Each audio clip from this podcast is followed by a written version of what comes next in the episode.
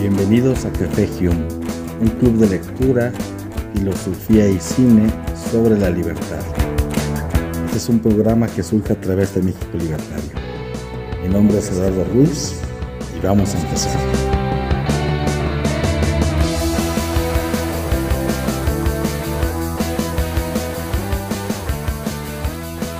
Un cordial saludo, estamos iniciando la siguiente emisión de Café Hume y hoy vamos a platicar de una película muy interesante que aborda muchos temas que, que espero podamos tratar de abordar lo mejor posible.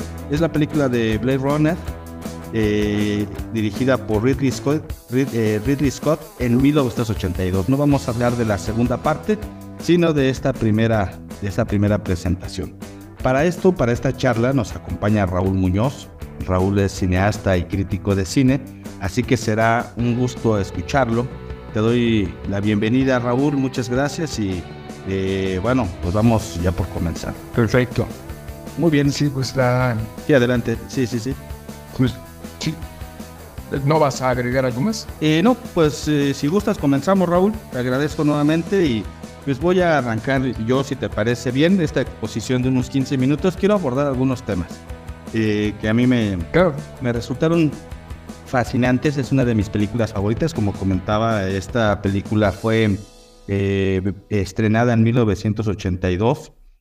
Eh, es dirigida por Ridley Scott, un gran, gran cineasta que seguramente Raúl pues nos va a hablar más en relación a, a, a las cuestiones de cine. Él es cineasta.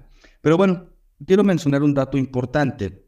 Esta película de 1982 Está basada en una novela que se llama Sueñan los androides con ovejas eléctricas.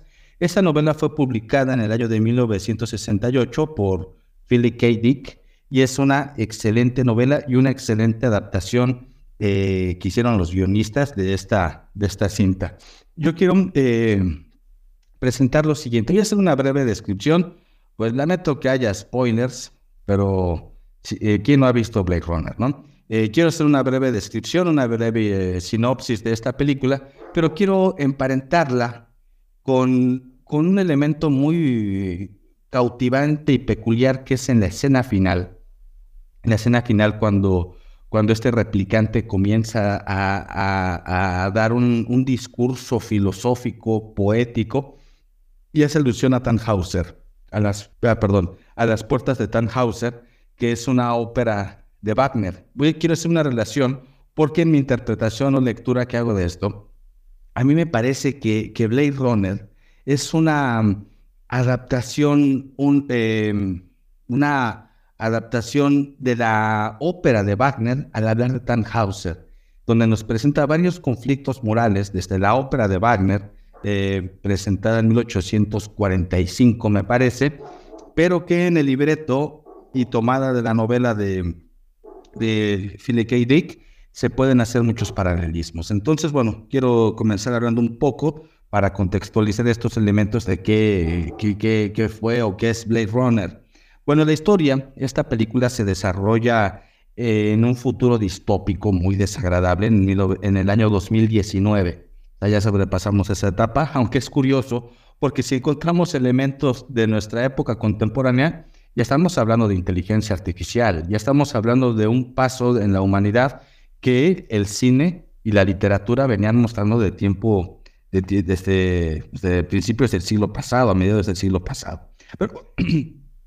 Pero, bueno, la, historia se desarrolla en Los Ángeles, en este futuro distópico, una, un mundo humano sumamente decadente, destruido por la contaminación, por el gran impetuoso desarrollo de la tecnología y han creado en, esta, en este contexto humano una serie de androides que se les llama los replicantes. Estos replicantes prácticamente son indistinguibles, es decir, eh, se mimetizan, son exactamente igual a un ser humano y son utilizados principalmente para tareas peligrosas en colonias que se encuentran fuera de la Tierra.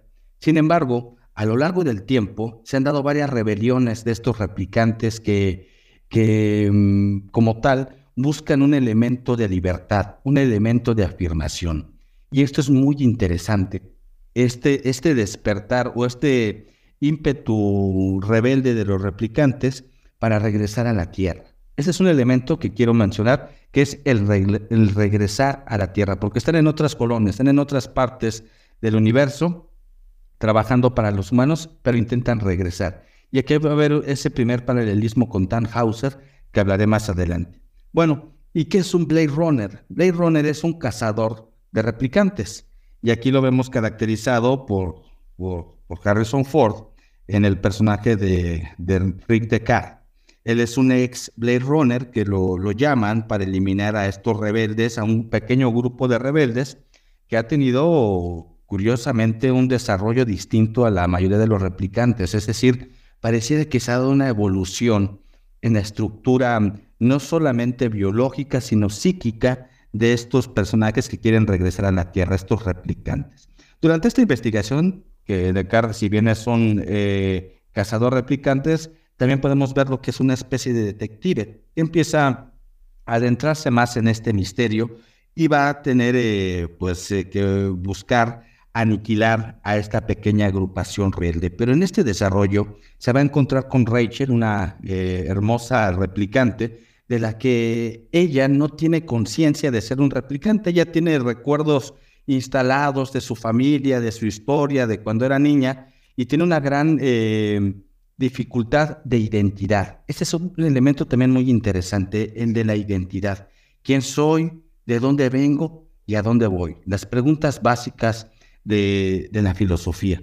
Rachel no se reconoce como tal como un replicante, sin embargo, sin embargo, su comportamiento y su compenetración con, eh, con Descartes, pues va a ir llevando la trama de esta historia porque ambos van generando un vínculo emocional que aquí entra otro elemento muy interesante a lo que va a referir la idea del amor. Pero bueno, eh, para, para no caer en, en, eh, extenuarnos en una descripción sobre esto, menciono que en la búsqueda de cárcel eh, se, va, se va a involucrar totalmente en este, en este desarrollo donde se enfrenta a los, a los replicantes.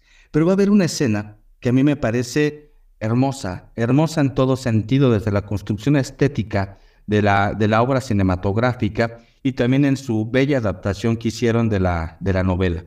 Hay una escena final donde hay un replicante que es el líder de los rebeldes, que es Roy Betty. Él eh, es, es, un replicante muy distinto, porque parece que en ocasiones, eh, o sea, se ve en, la, en, la, en la actuación y el personaje, como está estructurado, no recuerdo quién es el actor, es, es una actuación simplemente magistral, su mirada, su, su, su, estructura física, o sea, realmente es eh, intimidante ese, e, ese personaje, parece que es muy malo. Y hay una escena final donde se está enfrentando con Harrison Ford contra, contra pues, el, el, este detective eh, de Card, que está caracterizado por, por, por Harrison Ford, y le va a salvar la vida. Están enfrentándose en la azotea, de un edificio. Eh, Descartes está por, por, por, caer, está colgado, tuvo, tuvo un enfrentamiento, la persecución con el replicante. Y al final, una escena donde se ve que, bueno, ya está por caer y dice, bueno, va a llegar el replicante y que lo estuvo torturando y estuvieron enfrentando. Y él se va aproximando hacia él mientras está ya pendiendo del abismo. Entonces el replicante lleva una paloma, que es un primer eh, símbolo esta, una paloma resplandecientemente blanca en el contraste oscuro de esta bella fotografía que nos presenta la, la película. Arroja la paloma y pareciera que, que, Harrison Ford va a caer, que Descartes va a caer y lo sostiene. Y en ese momento va a decir un breve discurso que mencionaba al principio que me parece dentro del clímax de la película el elemento más impactante. Lo cito brevemente, solo son tres líneas. Él eh, menciona esto, dice, yo he visto que vosotros, yo he visto cosas que vosotros no creeráis, atacar naves en llamas más allá de Orión. He visto rayos eh, C brillar en la oscuridad cerca de la puerta de Tannhauser. Todos esos momentos se perderán en el tiempo, con lágrimas en la lluvia. Es hora de morir. Y en ese momento, él se, se inclina y muere, porque los replicantes tienen un, una cronología de vida al menos estos replicantes, mucho más breve. Pero este elemento es muy significativo porque él va a presentar un elemento de compasión, va, a presentar un elemento de reflexión sobre lo que es la muerte. Y estos podemos decir, son elementos que hacen al ser humano ser un ser humano. El primero es reconocer su lugar en el mundo, y la única manera que tiene un ser humano para reconocer su lugar en el mundo es saber su finitud, saber que va a morir. Y en ese momento el replicante está llegando a esta reflexión. El otro elemento que podríamos eh, decir, entre muchos otros, pero este es otro de los más importantes, que hace un ser humano ser un ser humano, es la compasión y la empatía. No es lo mismo tener compasión que tener lástima. Tener lástima, como lo dice la, misma palabra, es algo que hiere, algo que lastima. Y cuando sentimos lástima por alguien, pues más bien queremos alejar la mirada, no queremos ver aquello que lastima. Sin embargo, la compasión es padecer el dolor del otro, es sufrir con el otro, aun cuando ese sufrimiento no es de nosotros, sino de ese otro. Y en ese momento hay una empatía. Y es lo que muestra en esa escena final eh, este androide, este replicante, al, emitir este discurso eh, en el personaje de, Roy, de Roy Betty. Y en este punto quiero hacer ahora eh, una breve, un breve puente de cómo realmente toda construcción literaria, toda, toda gran obra de arte, pensándolo en la música o en, un libreto de ópera como es el Tannhauser, van a retratar por qué la obra de arte es una obra de arte. La obra de arte se convierte en un elemento atemporal y eterno, porque va a mostrar rasgos de la humanidad, aun cuando Tannhauser, la novela fue, perdón, la ópera fue presentada en Alemania en 1845, y estamos hablando que Blade Runner es de 1862 y la novela de, 1800, de 1968, hay elementos que son eh, atemporales cuando hablamos de la descripción de la naturaleza humana. Y aquí una breve descripción, una breve sinopsis de qué demonios es Tannhauser, que yo recomiendo, eh, si, no la han escuchado, escuchen esta ópera de Wagner, pero principalmente el preludio, eh, que es bellísima, ¿no? A mí me ha hecho llorar muchísimas veces. Puedo parecer un tipo muy, sensible si digo eso, pero de verdad es, es, es una obertura cautivante. Escúchenla, a mí me encantaría, me encantaría como también experimentaran eso. Bueno, pero bueno, ¿qué es Tannhauser? Como comentaba, es una es una ópera de, del, gran Richard Wagner, está compuesta por tres actos, es una ópera que se le cataloga dentro del ámbito del romanticismo. Y el romanticismo como tal, tanto la música como la pintura, va a, exaltar estos elementos de la naturaleza humana, donde se llevan a un límite a través de las emociones, eh, muchas veces espirituales de los personajes. Y eso, curiosamente, haciendo este paralelismo con la película de Blade Runner, es lo que están mostrando estos replicantes, estos androides. Tienen una sensibilidad emocional. En la novela, por ejemplo, se aborda esta cercanía constante que tienen con los animales, esta, esta fascinación hacia, hacia, hacia los perros, hacia las ovejas, hacia los lobos, que ellos van quedando también sus propios acompañantes. Pues se llama así la, la, la, la, novela, como las ovejas eléctricas. Pero bueno, luego regresamos al tema de la novela. En esta ópera, eh, retomando, nos preguntamos, bueno, ¿y quién es, quién es Tannhauser? Tannhauser era un trovador, era un caballero que vivía en el, en el templo de Venus.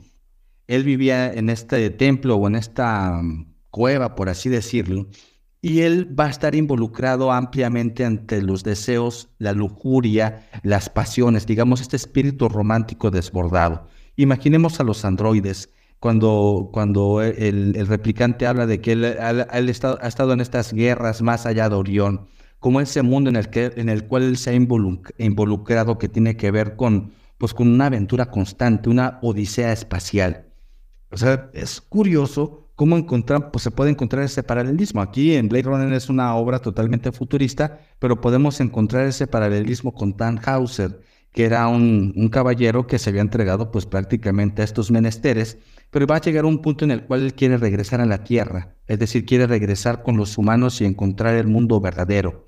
Entonces, él regresa con los humanos, pero los humanos no lo aceptan, ya no lo ven como un humano, lo ven como algo ajeno, como algo malvado, porque se estuvo entregando estos placeres constantes y porque había compuesto unas trovas que eran pecaminosas, por así decirlo.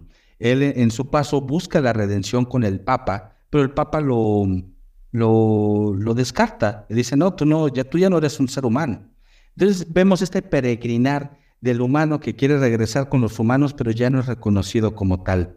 En este caso, vemos en la obra de Blade Runner al replicante que es casi un humano, pero no es aceptado por los humanos, aun cuando el replicante muestra rasgos más humanos que los propios, que los propios humanos. Entonces, me parece, me parece fascinante y me parece que no es fortuito este último diálogo cuando habla que estuvo el replicante en las puertas del Tannhauser y que ahora todo se va a desvanecer como la lluvia y las lágrimas porque se avecina la muerte.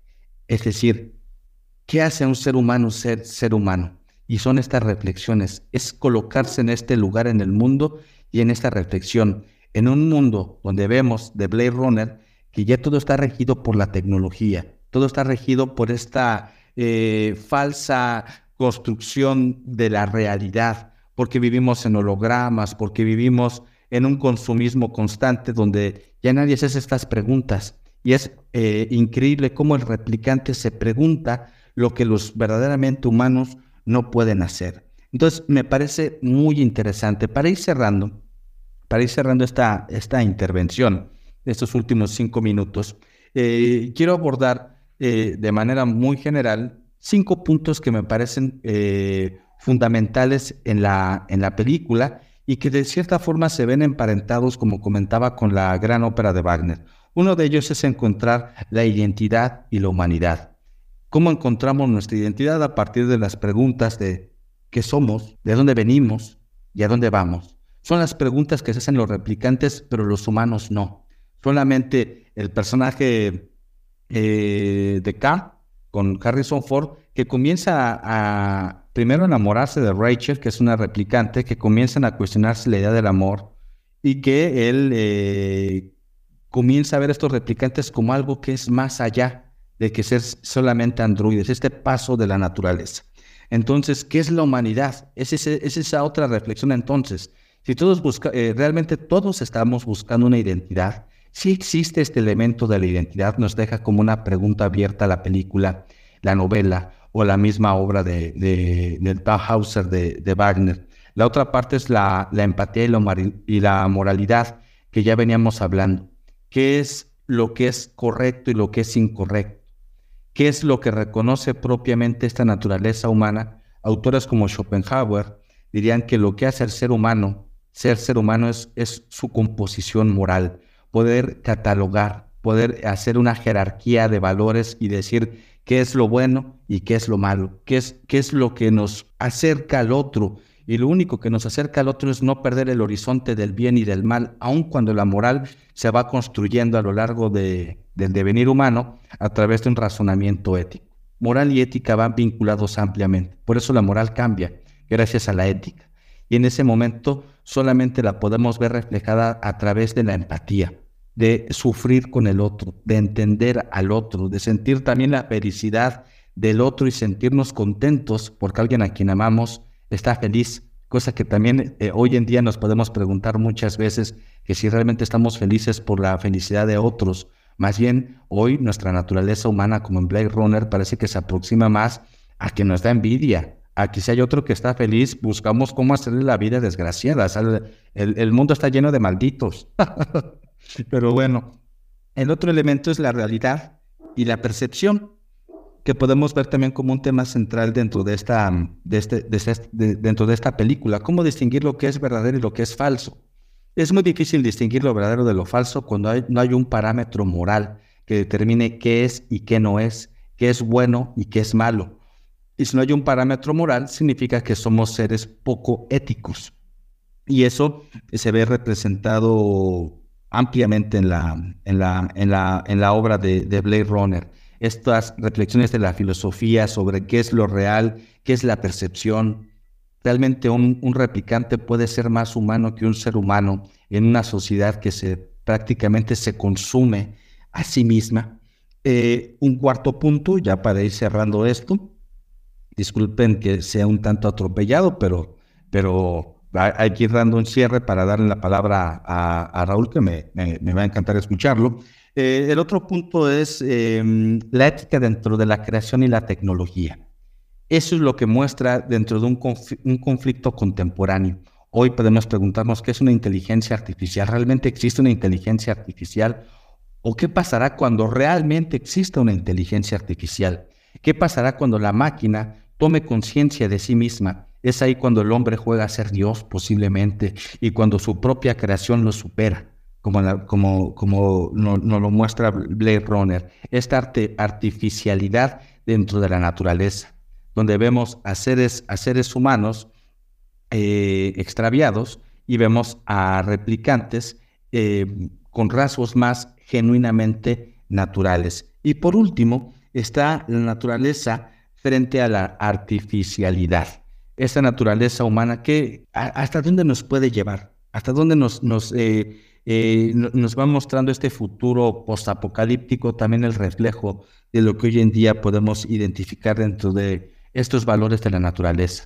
Y al hablar de valores de la naturaleza está, esta naturaleza del bien y del mal, esta construcción de una moralidad que prácticamente hoy en día se va desconfigurando y mostrándonos pues lo que hoy en día, lo que hoy en día somos. Bueno, en resumen podríamos simplemente decir que esta es una película sumamente profunda que aborda cuestiones fundamentales de la naturaleza humana, sobre la percepción de la realidad, sobre la moralidad, sobre la tecnología, a través de, pues, del desarrollo maravilloso de los personajes que van teniendo y esa empatía que nos logran generar justamente estos replicantes. Yo con esto cierro para darle la palabra a continuación a Raúl Muñoz. Así que bueno, estaremos invitando más adelante al acabar la presentación de Raúl eh, sus opiniones y sus puntos de vista. Así que adelante Raúl, buenas noches y gracias. Buenas noches, sí. ¿Me escuchas bien ahí? Sí. Se te escucha muy bien. Ok. Voy a retomar la última, desde donde tú te quedaste, sobre la inteligencia artificial y estos puntos que nos podrían distinguir como humanos y nuestra propia identidad. Eh, claro, hablando de términos científicos y términos de programación, pues la inteligencia artificial es, es una entidad, ¿no? Un ente que se está creando a través de científicos que están programando o prediseñando ciertos comportamientos a través de predicciones que ya se han tenido eh, con, con, base a programaciones. Ahora, eh, el ser humano se siente libre, no hablando también como de una entidad que busca la muerte o que busca eh, escaparse de la muerte en esa libertad, pero esta es la, primera cuestión que siempre me sale cuando veo Brave Runner, que es una de las películas favoritas, no solamente por el diseño visual y los elementos técnicos que son muy oscuros y son futuristas, sino también por la condición esta supuesta de que somos seres humanos libres o eh, entidades libres y cómo estamos programados en realidad, porque esta supuesta inteligencia artificial o replicante, me gusta pensar la idea de replicante como una persona que está repitiendo o replicando ideas preestablecidas previamente y que está preprogramada. El ser humano hasta la fecha estamos siendo preprogramados todo el tiempo por diferentes entidades. En la película esas entidades son, este, por ejemplo, la policía o el Estado o los científicos y la ciencia que nos hace pensar de ciertas maneras de acuerdo a sus técnicas. El, el Estado, por ejemplo, con su ingeniería social, nos está preprogramando todo el tiempo desde desde que se inventó el Estado en sí mismo, desde que se empezaron a configurar las órdenes de poder, las jerarquías de poder eh, a través de de los diferentes que, que posturas o sabidurías, ¿no? Entonces, estos mitos se fueron inventando a través de la repetición constante, donde nos hacen creer que tenemos una naturaleza dada, aunque en realidad seguimos siendo seres, digamos, eh, de algún modo, artificiales culturalmente, fetichados, ¿no? Bueno, este, eh, manipulados de cierta manera, preprogramados, como decía anteriormente. Después, la otra en otro orden que nos está programando constantemente es la técnica y la ciencia.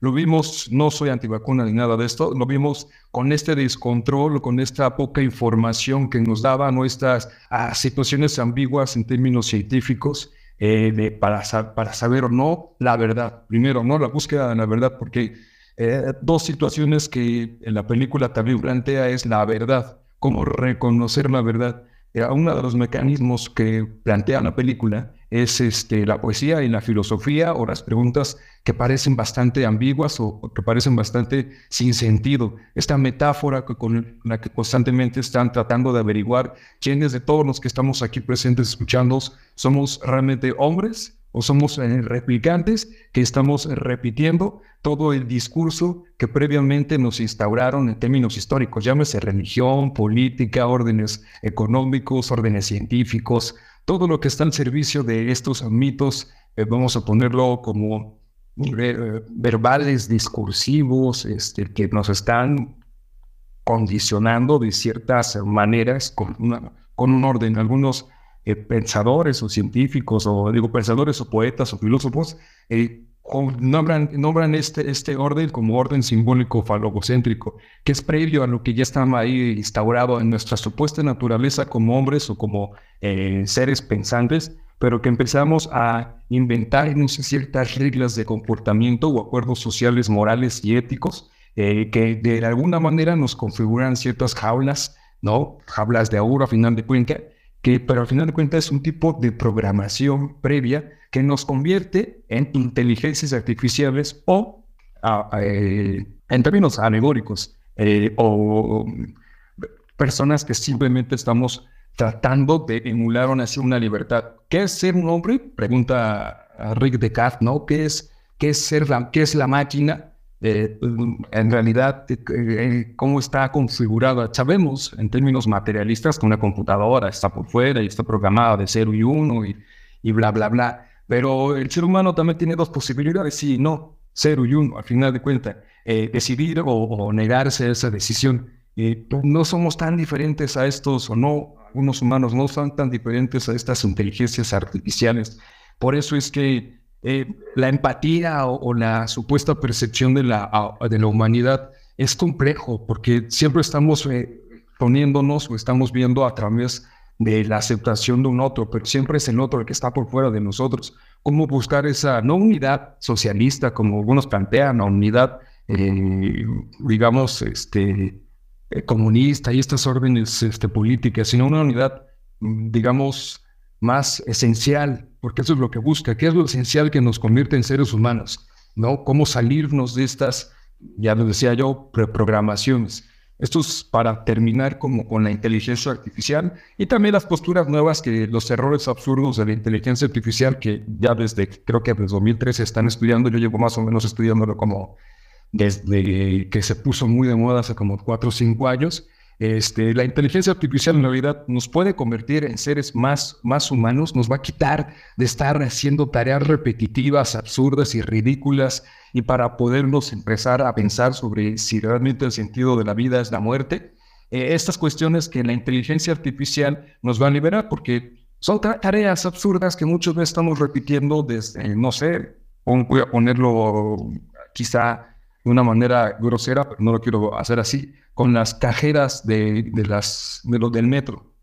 Si nos meten una máquina que, que, puede cobrarnos de una manera, o las máquinas, ¿no? la inteligencia artificial que nos va a resolver ciertas preguntas de búsqueda de datos o de diferentes situaciones eh, de búsqueda sí, de datos, no nos puede liberar, o trabajos absurdos como de las fábricas que están construyendo robots y bla, bla, bla, no nos va a liberar a los seres humanos realmente para buscar esa esencia del ser humano, no nos va a quitar de estar esclavizados del, capitalismo salvaje de producción para consumir, vamos a dejar de consumir en cierto momento, esa es la pregunta, porque Blade Runner es distópico, pero si nos ponemos a ver que del otro lado puede haber una posibilidad menos absurda y menos... Eh, eh, menos, digamos, aterradora, como le están planteando, de que la máquina nos va a suplantar, ¿no sería eso una buena posibilidad para nosotros realmente reconocernos como seres humanos?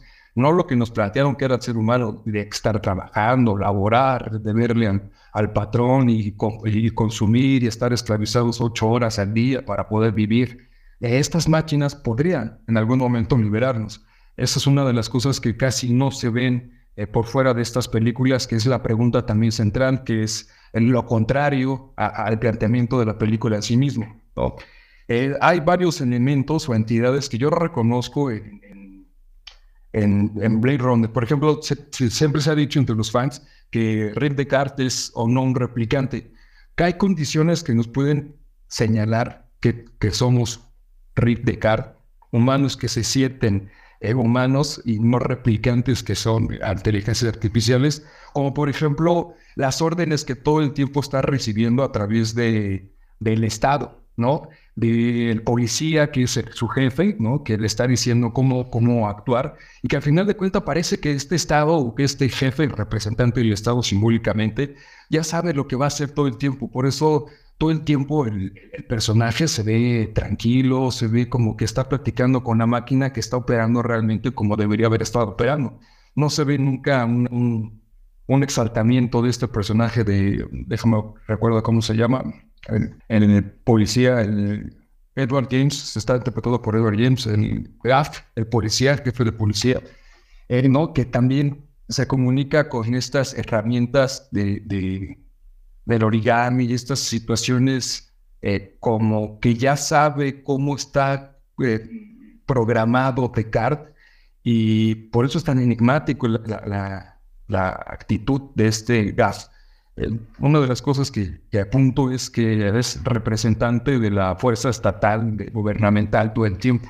Cosas que complican, que complican nuestra libertad real porque, como tú lo comentabas hace rato, la moral también podría limitarnos o no, ¿no? Porque otros expertos apuntan que la moral nos puede liberar de ser los animales que, que, podríamos ser y, realmente es en la libertad. Otros apuntan que la moral es la cárcel, ¿no? Aquí, aquí esa es la pregunta que está constantemente en juego. Por eso parece una moral, una moral ambigua todo el tiempo en la película, porque es la moral la que nos permite ser libres o la moral la que nos evita ser libres. Esto en términos morales, no éticos de atentar contra la vida o naturaleza de otro ser humano, sino estas situaciones este, realmente morales, eh, digamos, en, plano sexual o reproductivo, términos familiares de, no sé, la monogamia y estas situaciones propias de la moral. Lo otro es eh, en, lo, simbólico de cómo este jefe de policía se está constantemente comunicando eh, con eh, los replicantes o con Descartes, que podría o no ser un replicante, es la pregunta que siempre está metida en todos los fans. Eh, esta, esta posición de observador, lejana, manipulador, que bien sabe lo que Descartes va a hacer. ¿no? Esto es el, personaje que también me cuesta trabajo comprenderlo, porque siempre está como muy, muy cauto, muy reservado, silencioso, y que está viendo los, en los, todas las situaciones que está pasando desde afuera, sin, digamos, entre comillas, intervenir de manera muy violenta, aunque sabemos que la fuerza es eh, la fuerza de acciones de Card. Otro de los personajes que también me saltan mucho es, por ejemplo, el personaje, como tú ya lo comentabas hace rato, es de Eldon Tyrell, el fundador de la empresa o el CEO de la corporación Tyrell que genera o que inventa a los, a los seres replicantes con similares condiciones humanas.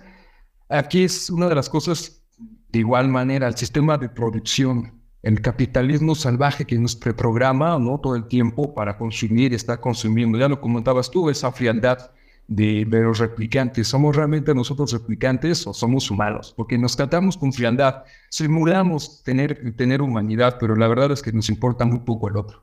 Nos importa muy poco lo que esté sucediendo con nuestro vecino de al lado, ni siquiera ya con el, planeta, ¿no? Con la persona de, de, afuera. Por ejemplo, las, las últimas marchas de, de estas comunidades, poco le importan el proletariado. Realmente no estamos buscando condiciones eh, que nos beneficien como proletariado, simplemente seguimos reproduciéndonos y no estoy diciendo condiciones socialistas o comunistas, sino realmente la búsqueda de, la humanidad como una, de una humanidad y la libertad como una posibilidad de hacer lo que nos, lo que quisiéramos hacer en completa libertad, no lo que nos condicionó nuestro, nuestra jerarquía social, nuestro, nuestro estatus, que es una preprogramación. Por eso insisto, ¿Somos realmente humanos o estamos condicionados a ciertas condiciones preprogramadas como inteligencias artificiales y hasta ahí vamos a llegar?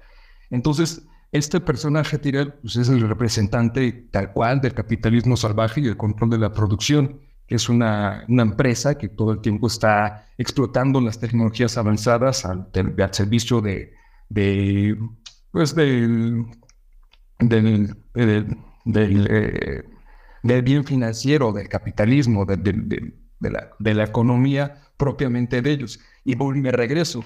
Ahí van a haber trabajos donde, donde la inteligencia artificial nos va a beneficiar. Aquí lo, lo plantean bastante oscuro. estamos en ese punto, 2020, 2019, pero estamos en 2023, donde la utopía le apuntó a ciertas condiciones donde la, lo mismo, la, la ciencia está al servicio de ciertos controles eh, de, de, actividad o de acción humana, donde, por ejemplo, la pandemia, ¿no? ¿Cuánto tiempo realmente tuvimos que estar guardados o no eh, dentro de nuestras casas? No estoy poniendo en duda la condición del virus o no, pero cuánto tiempo y qué tan grave era la situación, la ciencia al servicio de, de esta situación del control como robotcitos y nadie, casi nadie se preguntó eso. A lo mejor nosotros que estamos aquí, sí, por, por esta condición de querer buscar la libertad o estar pensando en las ideas de la libertad.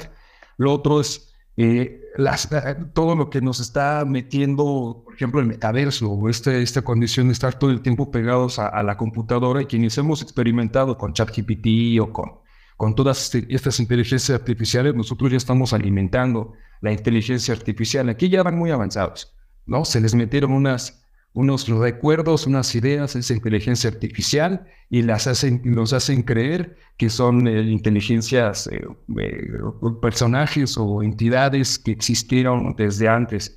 la inteligencia artificial en este momento nosotros la estamos nutriendo.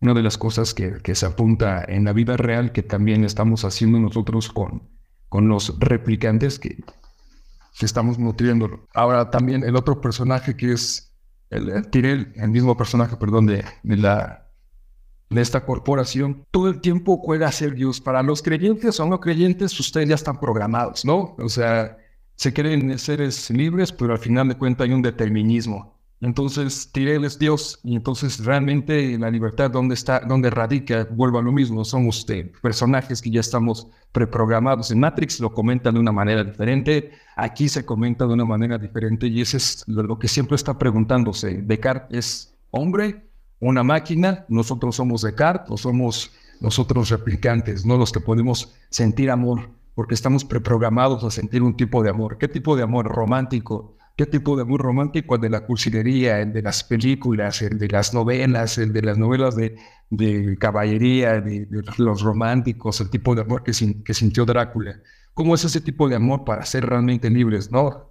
Eh, comprar el 14, el, 14 de, febrero o, demostrarles amor a nuestros padres o nuestras madres tan día o, o en Navidad.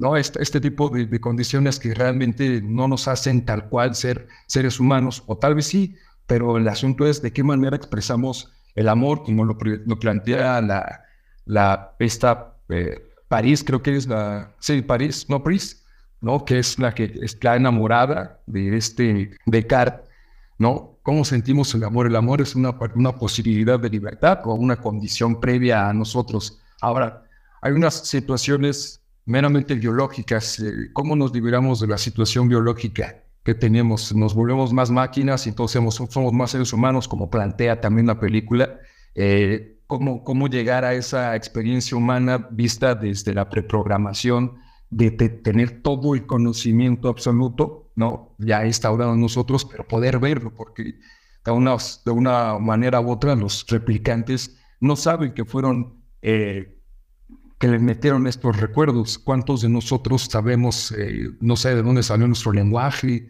cómo opera nuestro lenguaje, que es la forma en la que nos programan, ¿no? Las palabras, o el signo, el, el, el, significado y el, y el significante. lo podemos ver hasta dónde llega todas estas, estas condiciones propias del lenguaje, no del idioma español, propias del lenguaje. El lenguaje aquí, lo, cómo programan a las computadoras a 0 y 1, a nosotros programaron con un tipo de lenguaje lo podemos ver, podemos ver cómo está configurado. Pues realmente mi pregunta es, siempre que veo es, somos tan libres y así podemos irnos dando ideas de cómo, cómo a pesar de ser una película de, aquel entonces que apuntaba que podría pasar estas situaciones de la máquina y el hombre todo el tiempo estuvo planteándose de qué cuál es naturaleza primigenia o cuál es el último fin de la humanidad. Tú planteas o se plantea todo el tiempo en la película que la muerte es la que nos puede da sentido y dirección y que nos pone como, como fecha límite para podernos preguntar eh, si estamos haciendo o estamos eh, escuchando nuestro sentido de la existencia para encontrar nuestra identidad, porque eso es lo que plantea, te vas a morir, estás haciendo lo que tienes que hacer, ya te liberaste de todo o sigues siendo un, este, un, una inteligencia artificial guiada por, como se llame tu Dios, o como se llame el diablo, como se llama lo que te está llevando al Estado, la ciencia, tus creencias, tu mamá o tu papá. Eh, y lo otro es que creo que es ya para, para ir cerrando, es la, son las, la condición de la, de, la, de, la, de la poesía y la metáfora como búsqueda de significado. Algunos poetas como Novalis y estos poetas existencialistas, filosóficos, este, esencialistas, apuntan que solamente los que tienen alma, los, los, los que pueden eh, crear poesía. Y una de las cosas que juega muy bonito Blade Runner es justamente con esto. Quien puede reconocer la poesía es quien tiene alma y que puede ser un, ente libre. Hablando de la manera la poesía en la que ustedes puedan reconocerla.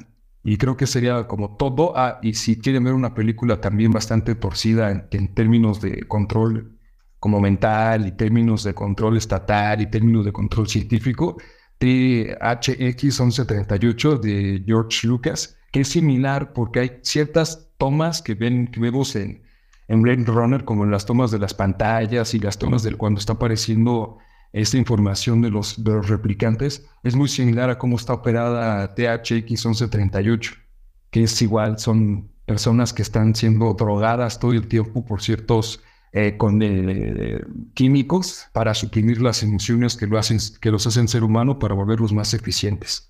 Y creo que es todo lo que puedo decir de, de Blade Runner, pues, tratando de salir eh, a complementar lo que ya habías dicho antes. Muchas gracias, Raúl. Muy, muy interesante y realmente sí, se presta para muchas cuestiones.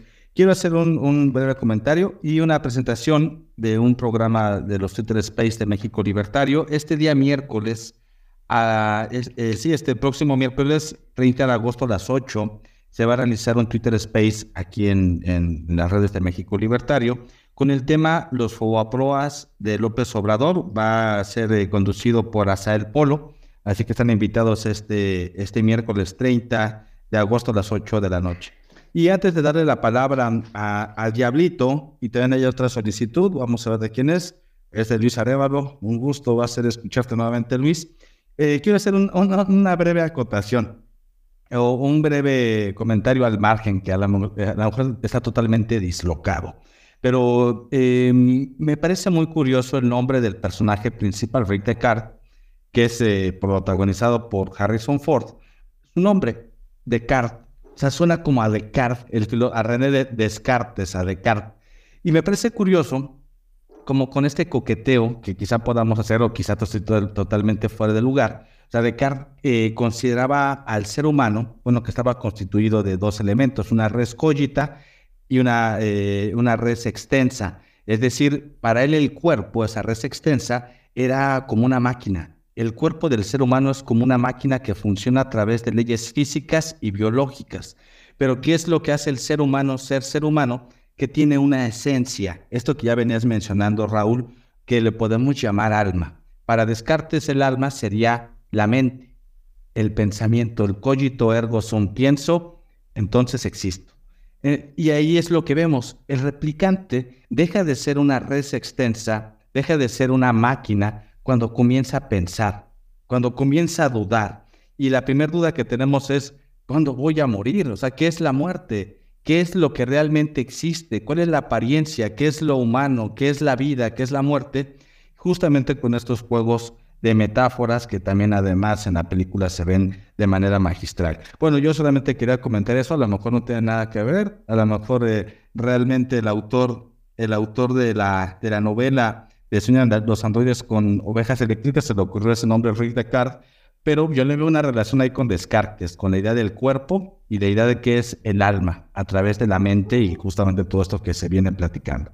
Pero bueno, le voy a dar la palabra a Diablito y posteriormente a Luis y hacemos este diálogo abierto, Raúl. Adelante, Diablito. Oiga, muchas gracias. Interesantes comentarios, fabulosos. La película la volví a ver otra vez. Eh, lo mío es la interpretación de los símbolos y principalmente en las artes cinematográficas. Yo hacía muchos talleres con gente, con campesinos, con indígenas, y les llevaba películas pues, menos complicadas filosóficamente, pero ahí iba con el cine, con mis sillas, con mi pantalla, con mi micrófono, con mis bocinas, y les ponía cine a los niños en los pueblos. Porque el arte pues, es una manera de abrir la mente. Blade Runner pues, es una obra poderosa. Filosóficamente, que es la parte que voy a tocar yo, porque es la que me gusta y es la que, ah, y la que se me revela bien rápido. Son las cosas como las veo tal cual. Blade Runner, pues vemos una, una sociedad que está llena de gente que no quiere pensar. Y gracias a la tecnología le facilitan hasta serpientes. Todo se compra, todo se crea con tecnología celular, con esto, todo, todo. Prácticamente hay muchas cosas que no son reales en ese. Por otra parte, existen otros mundos conquistados que ya se fue la gente humana que tiene el dinero para poderse ir a otros planetas, porque los normales se van a quedar aquí. ¿Qué pasa con esto? Se crearon unos robots. Recuerden la película del Yo Soy, del Yo Robot. Se crearon unos robots para ir a pelear por los humanos, a conquistar tierra y a poner como policías orden en otras galaxias, en otros lugares, en otros paisajes que los humanos en la Tierra nunca vieron, ni nunca verán, como se nos dice este señor, el, el fuerte de ellos. Entonces, vamos a comprender que todo tiene un creador. ¿Quién es el creador de esto? Pues el señor Tyrell. Hablan con él. Es una persona sumamente inteligente. Tan inteligente que puede hacer una réplica humana en un Nexus 6. Tan inteligente es que vive en una pirámide, quizás sea la pirámide del Sol, y quizá la pirámide de al lado sea la pirámide de la Luna, porque lo vemos claramente en este futuro. Dos pirámides, y son muy igualitas en su forma a las de Teotihuacán, no son ni como las de Egipto, nada, nada. Son las de Teotihuacán, entonces eso me pareció extraordinario, que el creador tiene un fundamento en la heterosexualidad, como lo es el símbolo del unicornio.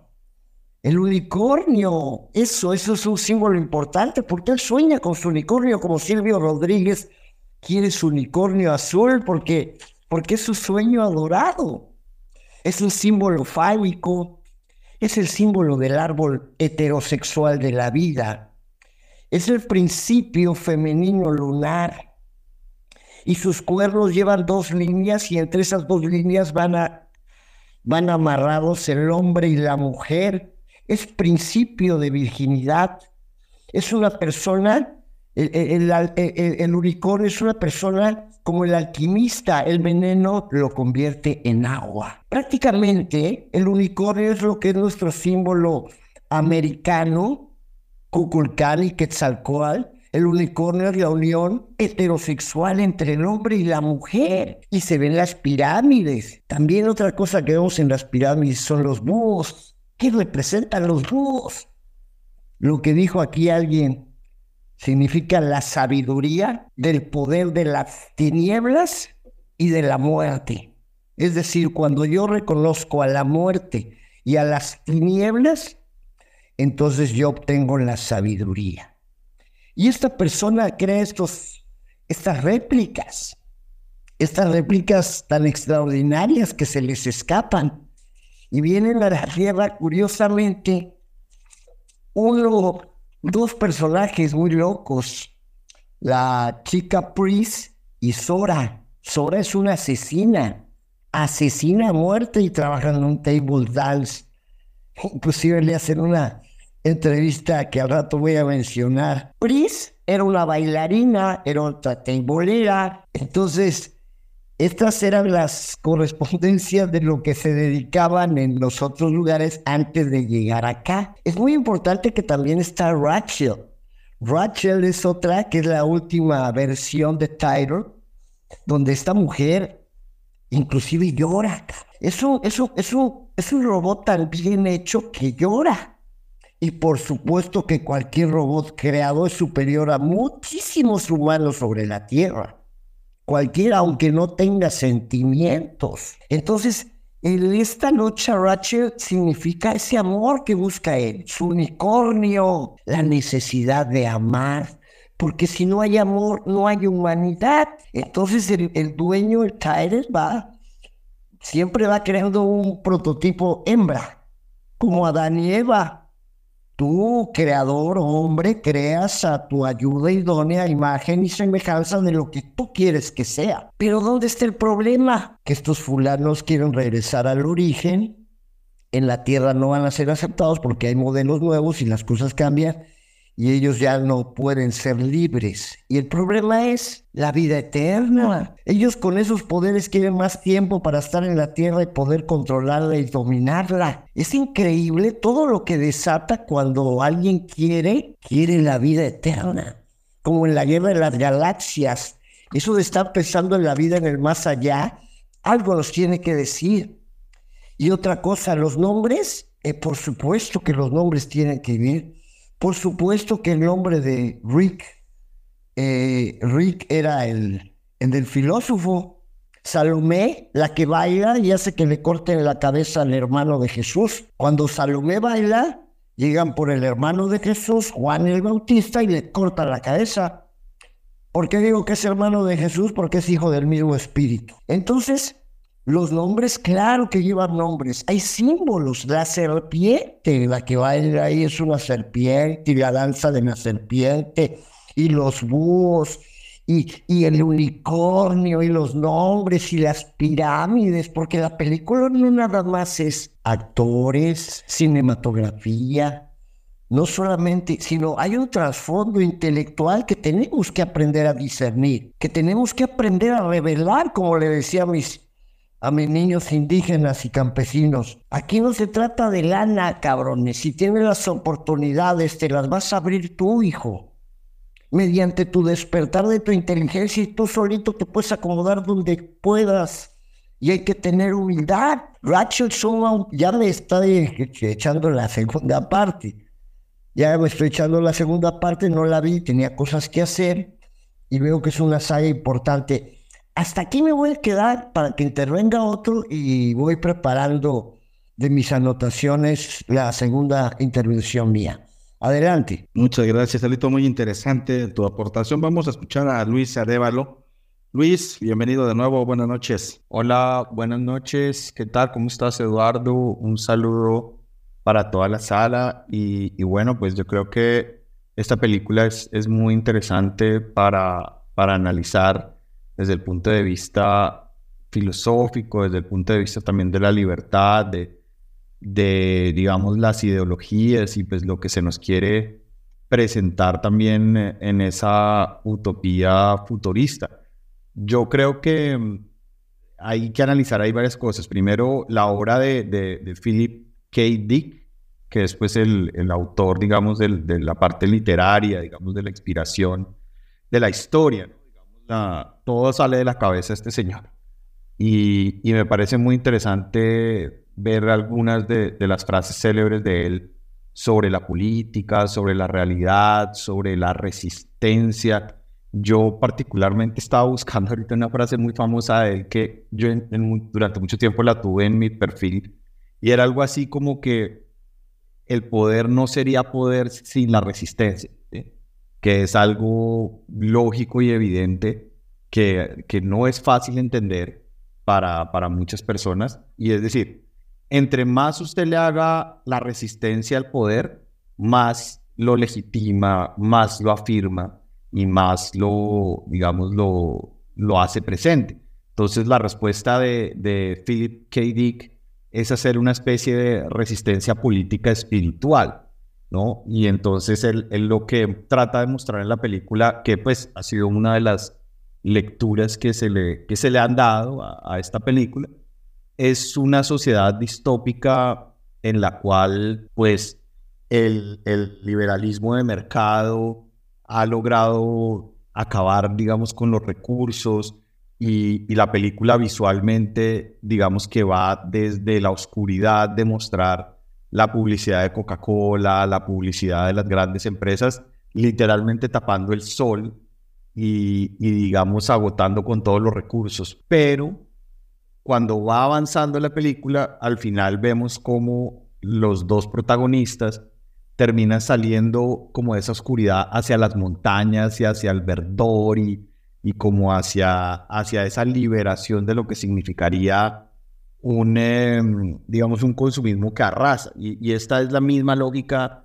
que subyace, por ejemplo, a, The Matrix, ¿no? Y es que seguramente el, el director de esta película, y pues tratando de darle ese, ese giro interpretativo a la, a la obra de, de Philip K. Dick, pues trata de mostrar cómo el mundo pues feneció a causa de la polución cómo la biodiversidad, digamos, se acabó y cómo efectivamente, como decían algunos de las personas que, que me antecedieron, la libertad y la experiencia de la, de la conciencia humana parece jugarse más allá de lo material y lo, y lo corporal. Y por eso la, la misión de Descartes, pues es efectivamente cazar esa rebeldía que va más allá de los subrogantes que son, de los replicantes, pues que son eh, rebeldes, ¿no? O sea, la idea es,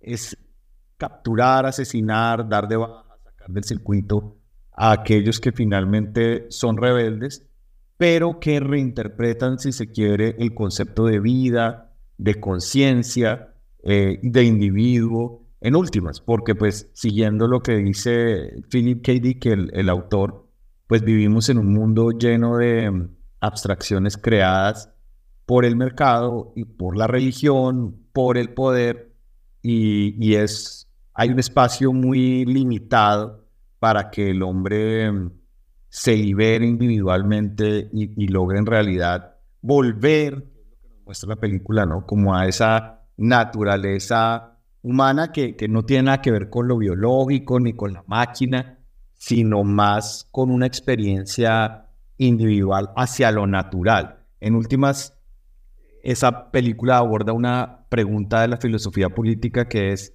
si nosotros queremos con el poder naturalizar al hombre o humanizar la naturaleza, ¿no? Que es, esa es una, una pregunta siempre de entrada cuando usted habla con alguien estudiando teoría política. Usted, ¿para qué quiere el Estado? ¿Para qué quiere el poder? Para, usted lo que quiere esto es para no sé, domesticar la naturaleza, humanizarla, volverla más a su, a su gusto, o para que usted mismo como que fluya con el poder político natural, si es que tal cosa podría existir, evocando un poco la, la obra de Nietzsche, pues según la cual la revolución individual y la de lo que él denomina los espíritus libres es la que nos espera después de las últimas grandes revoluciones políticas en el mundo.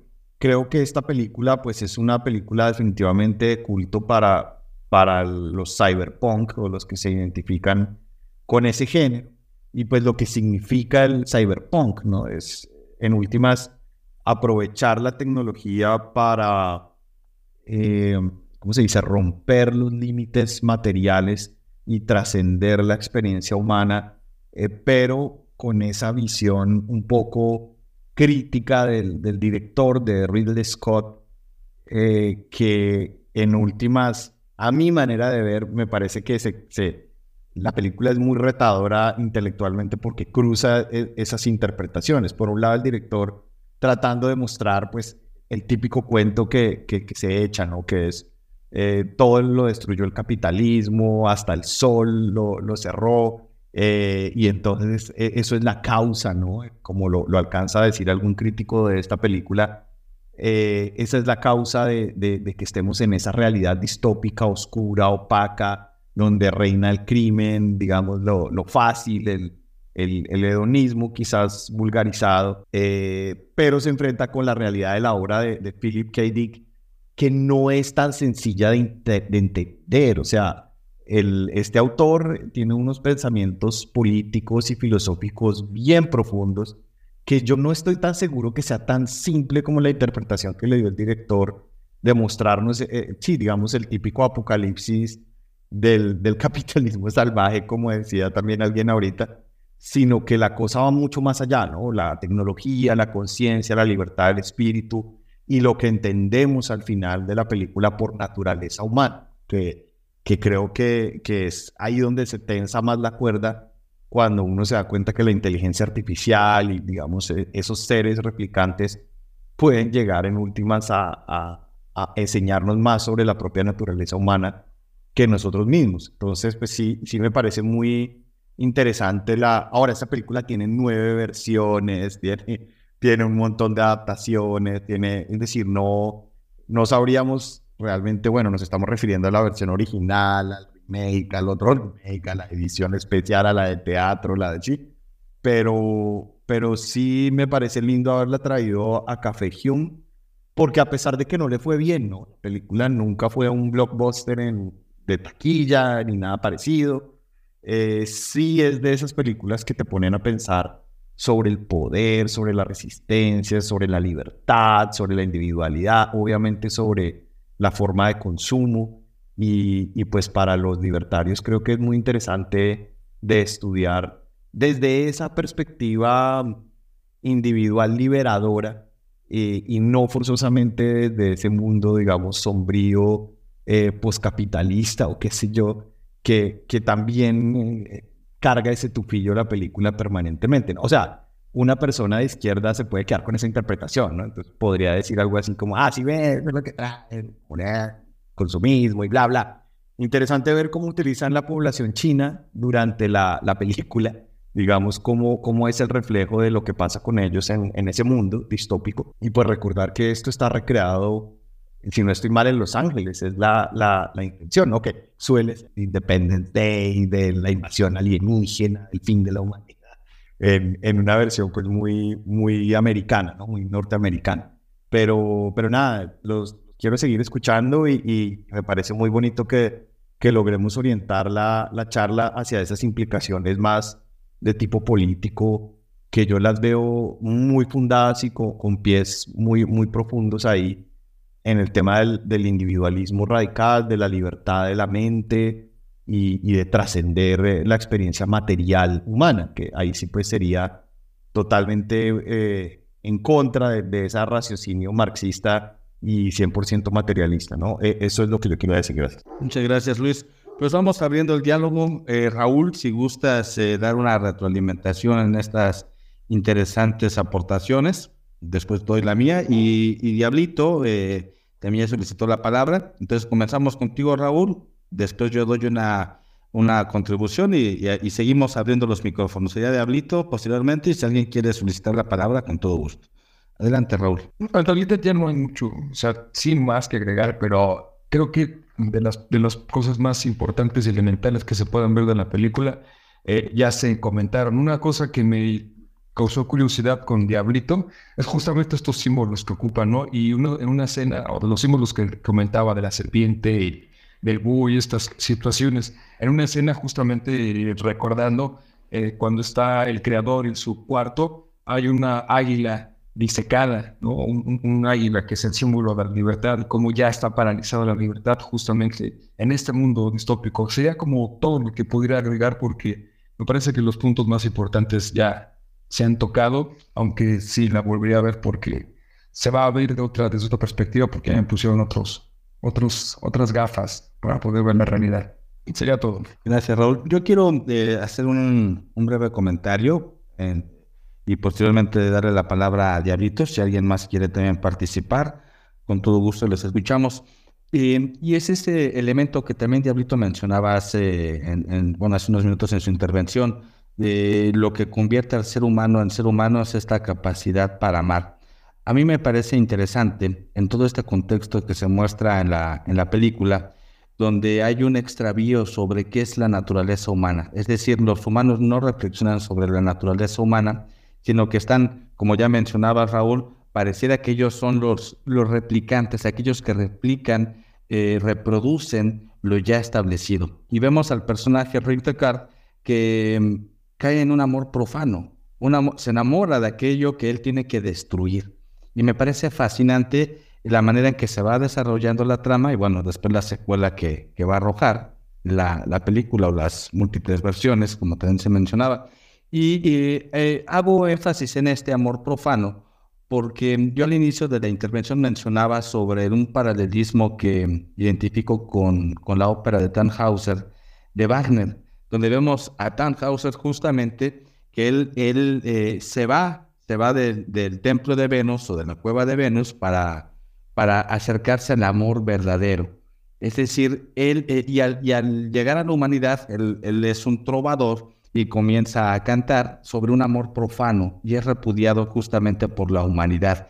Y eso es lo que vemos también reflejado en la imagen de Rick Descartes, que se enamora de una replicante, que en su afirmación como individuo representa la negación de un mundo, representa eh, la persecución de aquello que se ha establecido que debe de ser. Y en ese momento el perseguidor se convierte en un perseguido. Me parece algo interesante en este elemento que también ya mencionaba Luis sobre esa búsqueda que representa Blade Runner en cuanto a la necesidad de la libertad. Y me encantó y coincido totalmente con él de que para que exista la, la, libertad tiene que haber, curiosamente, o, esta dialéctica o este dualismo, un elemento de opresión. Y lo podemos pensar, por ejemplo, en la Unión Soviética o en cualquier régimen eh, comunista, que hay una represión aplastante hacia el individuo, pero el individuo siempre busca manifestarse. Y la principal manifestación de un individuo cuando está en un estado de opresor, en un estado opresivo, pues termina siempre produciendo una expresión artística. Y ese es el, e, esa es la, la circunstancia en la que arroja la obra de arte como tal, que siempre va a mostrar, no importa que sea el Tannhauser de 1845 o la, o la novela de Sueñan los androides con ovejas eléctricas de Philip K. Dick de 1968. Son elementos que, que corresponden de manera inherente a la naturaleza humana y algo que podemos seguir hablando, ya sea desde un aspecto mitológico o un aspecto distópico de un mundo futurista. Así que bueno, yo quisiera contribuir con esa participación y le doy la palabra a, a Diablito y después de Diablito tenemos también alguien más que quiere participar que es JR. Así que adelante, eh, les pedimos un poquito de brevedad porque ya nos quedan pocos minutos, entonces si escuchamos más voces, adelante. Así que Diablito y después JR. Tus palabras me gustaron, me agarro de ellas. Este, para eso es la metáfora, para eso es la poesía, para eso son los símbolos, son eternos. Se pueden interpretar en cualquier situación, de cualquier tiempo y espacio. La humanidad nunca ha estado bien. Este espacio futurista es de una humanidad normal, como siempre. Una humanidad que no comprende de símbolos. Definitivamente lo que buscan estas, estos, estas réplicas es su libertad nada más, porque pues quieren ser libres. Haciendo lo que quieran, quieren ser libres. Hasta el delincuente busca la libertad. Esto es lo que nos mueve a todos, esta libertad. Y me gustaría tocarles una, una, una escena muy buena que me encanta, porque, ah, perdón, además Taylor, eh, Tyler, ¿cómo se llama? No me acuerdo cómo se llama, que nos hace el creador. ¿Se acuerdan que también está formando una nueva y quiere hacer una embarazada, creo, si me equivoco? Y le dice a él, ¿acaso no me puedes dar la inmortalidad? Como Barbie que le dice a su creadora, oye, es que yo me quiero casar y quiero ser una mujer inteligente y que aporte ideas a la humanidad. Y dice, no, es que la Barbie fue hecha para que nunca se casara y Ken tampoco se va a casar, porque esa fue la creación. Ahora, si quieres irte a otro lado, tienes que hacerlo de otra forma. Él se molesta y lo ahorca y lo mata porque el creador no le puede dar eso. Y ya le dijo, lo hemos intentado. Y le dice, pues simplemente vive tu vida, lo que tengas que vivir y continúa adelante. Ahora voy a pasar a la parte donde busca a la mujer que la va descubriendo por las escamas que va dejando como serpiente. Esta parte es sensacional porque él se presenta, vean la paradoja que nos, nos pone el autor. Nos presenta, se presenta como un sindicato de las bailarinas y artistas. Se presenta como del comité confidencial para ayudar a esta pobre mujer que se desnuda y que trabaja en en un table dance, pobrecita. Entonces le hacen las preguntas, ¿te has sentido explotada sexualmente? ¿Has sufrido de abusos morales? te pidieron sexo para trabajar en este lugar? ¿De verdad no te han pedido algo lujurioso, obsceno y inmoral? Y pues obviamente la chica se burla de él, jajaja, se ríe. O sea, ¿quién estás hablando tú? Soy una teibolera, vengo a hacer un show y si me puedo prostituir, pues lo hago y vendo mi cuerpo. Entonces ahí es donde se da cuenta. Y asimismo, como las réplicas se dan cuenta, los seres humanos también reconocemos. Y ahí es la importancia de la metáfora. No importa el personaje, si es Superman, si es Spider-Man, si es este Paquita del barrio, si es el oso panda, si, si es Blade Runner, el que sea. Lo chido del arte y de la metáfora es que la puedes llevar a tu vida personal y esa metáfora la interpretas. Ahora, ¿cómo interpreto y cómo detecto yo a las réplicas? desde el principio de Descartes, primero pienso y luego existo. Es muy sencillo. Una inteligencia artificial, si le pones 2 más 2 te va a decir que es 4, pero si le pones 3, si no le, si no le pones 3 más 1, se va a quedar callada. Porque no va a saber que 3 más 1 también es 4. Entonces es muy interesante esta otra parte donde Blade Runner, yo lo hago, aquí tengo algunas amistades que lo han visto cómo lo hago. Yo descubro a las réplicas que hay aquí en los espacios, ¿cómo? Haciéndoles preguntas sobre el tema, profundizando el tema para ver hasta dónde salen, igualito que me hacen esas personas. Y ahí es donde se pierden porque sus mentes no tienen ese programa. Y sus mentes no pueden hacer esas analogías y esas concordancias que de cierta forma son propias de los sentimientos humanos y sentimientos animales, sentimientos del corazón, que no tienen las réplicas. Cuando tú vas cuestionando a la réplica, te vas dando cuenta que es una réplica. Y cuando la réplica te contesta con humano, con humildad, con lo que es, entonces te vas dando cuenta que estás con otra persona. Entonces lo que nos da el arte es una manera de visualizar las situaciones diversas, ya sea en la Biblia, en un libro sagrado, ya sea en un libro de ciencia ficción, ya sea en Barbie, ya en la última película que ganó el Oscar, esa loquísima de la rosquilla de en todas partes y a todas horas, no sé qué, una metáfora muy loca. Entonces cuando, cuando aprendes a discernir los mensajes espirituales en las artes en general, la percepción cambia. Y la filosofía es el primer punto del arte.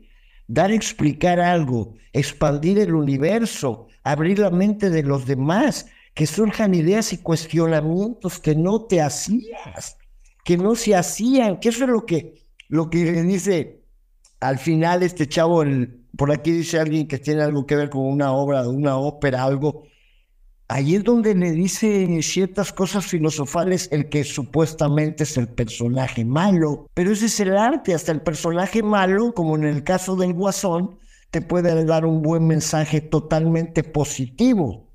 Aunque es irónico, como Seven. El personaje es un asesino, pero en, él está la sabiduría. Entonces es muy duro, como dice esta persona, vivir en el miedo cuando me voy a morir. Pero es muy simple la propuesta. No pongas a verte cuándo te vas a morir y tampoco estés pensando en la vida en el más allá, porque ahí, ahí es donde está el infierno. Gracias, aquí estamos. Espero que alguien hable, porque yo quería seguir hablando, pero bueno, si hay alguien, adelante. Gracias, Diablito. Vamos a darle la, la palabra a JR. Así que, eh, JR, eh, puedes activar tu, tu micrófono, por favor, y adelante. No sé si nos escuchas, JR. ¿Me escuchan? Ya te escuchamos. Adelante, buenas, noches. Bueno, solamente aportando al, al tema, que mm, el libro del Eclesiastés eh, habla sobre precisamente lo que Diablitos eh, menciona, de que en la, metáfora que hablan sobre, de la que se habla en la película, eh, es decir, esta entidad creadora sobre todos los replicantes, em, podría ser una metáfora así exactamente del creador, en este caso Dios, la figura de Dios en el Eclesiastés, y que asume que todos los individuos creados deberían de abandonarse a la fe de Dios, tomando en cuenta que su criterio o, la, el primer criterio que, que fundó en ellos es precisamente el de confiar enteramente en su voluntad. De esta manera, el individuo termina por desactivar, vamos a dejarlo así, eh, el estrés o el, las preocupaciones por el mañana y hace razón a que bueno, invita a reflexionarnos como ovejas y Él el pastor, y que a pesar de que no entendamos algunas cosas en el camino, algunas dificultades que se sobrevienen en la vida, Él tiene la visión y el entendimiento plural y para ejercerse, para ejercer esa, esa voluntad sobre nosotros y, y que Él, entre comillas, sea el que sabe qué es lo mejor para nosotros. Em, también mencionaban acerca de el comunismo, de las, del lo mal que puede hacer al, al, comunismo, al individuo. Y en cierta manera estoy de acuerdo, pero también creo que hace sentido hablar sobre el capitalismo, que ambos eh, terminan cosificando al individuo y ello termina siendo pues desastroso para la humanidad, precisamente porque eh, no, en ambas hablaba también de que ya sea que el individuo se entienda como un héroe o como, como cualquier otro, otra situación, mencionaba por ejemplo lo de la prostituta eh, que vende su cuerpo y que termina cosificándose, o en el comunismo que termina siendo como una parte de un engranaje de un todo, eh, al final del día terminan siendo eh, ambos cosificadores de ambos sistemas, están en el extremo y es nocivo al final del día para la humanidad. Entonces, Ernesto Sabato, quiero citarlo, este eh, autor argentino que recomiendo mucho sus entrevistas, por cierto, en YouTube disponibles. Em, habla de que cualquier idiota o cualquier estúpido es inteligente, haciendo referencia a que hace sentido que en el arte, que hace que las cosas subjetivas son las cosas esenciales de la vida. Y a través del arte solamente se puede entender así la subjetividad del ser humano y así alcanzar de alguna manera o sentirse más humanos. Eh, sería toda mi intervención. Muchas gracias, JR.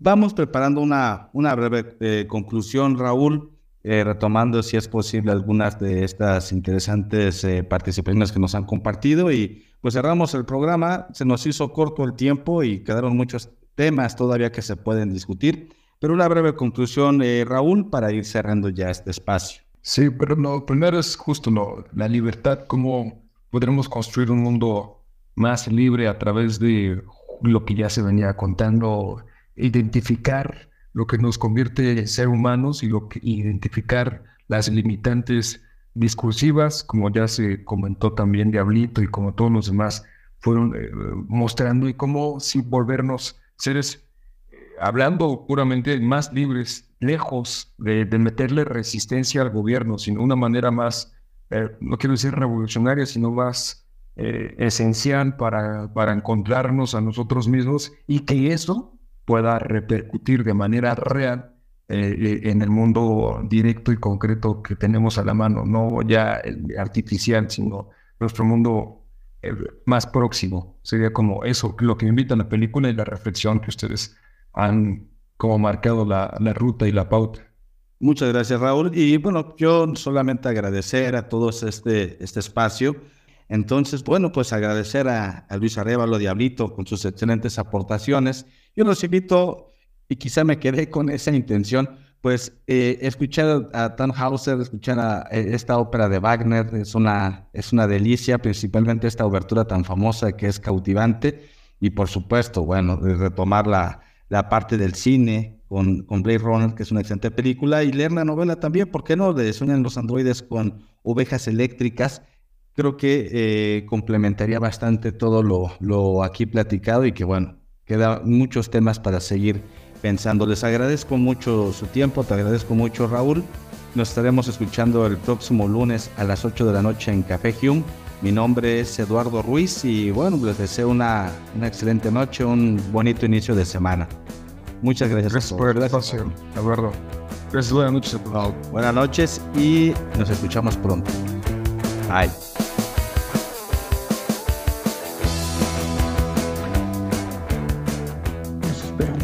Café Hugh, que se transmite todos los lunes a las 7 de la tarde por Twitter Spaces.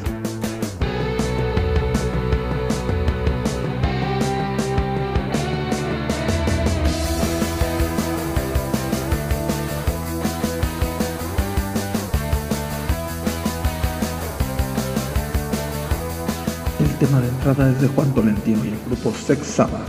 Y agradecemos especialmente a Roberto Brenes.